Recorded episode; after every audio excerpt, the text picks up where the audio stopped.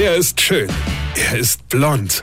Und er ist der erfolgreichste Comedian aus Rheinland-Pfalz. Ich werd der Pierpasmus. Exklusiv bei RPA1. Sven Hieronymus ist Rocker vom Hocker. Meine Frau macht jetzt Homeoffice. Ach, sagt sie, sie könnte sich da glatt dran gewöhnen. Ja, sie vielleicht, aber doch ich nicht. Wisst ihr, wie meine Welt vor der Corona-Krise, die war so schön.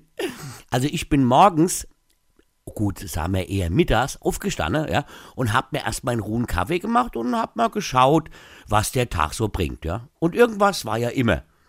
Ja, und wenn nix war, dann war halt nix.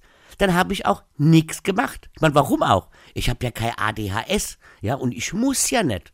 Heute komme ich runter, meine Frau hockt im Homeoffice total genervt und bevor ich die Kaffeemaschine auch nur angeguckt habe, geht's schon los. Kannst du nicht mal früher aufstehen? Ja, was ist denn das für eine Frage? Ja, klar könnte ich früher aufstehen. Aber warum? Warum soll ich aufstehen, wenn nix ist? Wie es ist nix, ja? Da müsste man das machen und da muss noch gestrichen werden und einkaufen und putze und Spülmaschinen und, und, und, und. Ey, du hast noch keinen Kaffee im Kopf, aber schon einen Tinnitus im Ohr. Also ich meine nichts gegen die wirklich sehr sinnvolle Kontaktsperre, aber kann man die vielleicht auch, auch auf meine Frau ausweiten? Ey, die hat an dem Homeoffice so einen Spaß, ja, dass sie schon gemeint hat, sie könnte ja vielleicht auch früher in Rente gehen.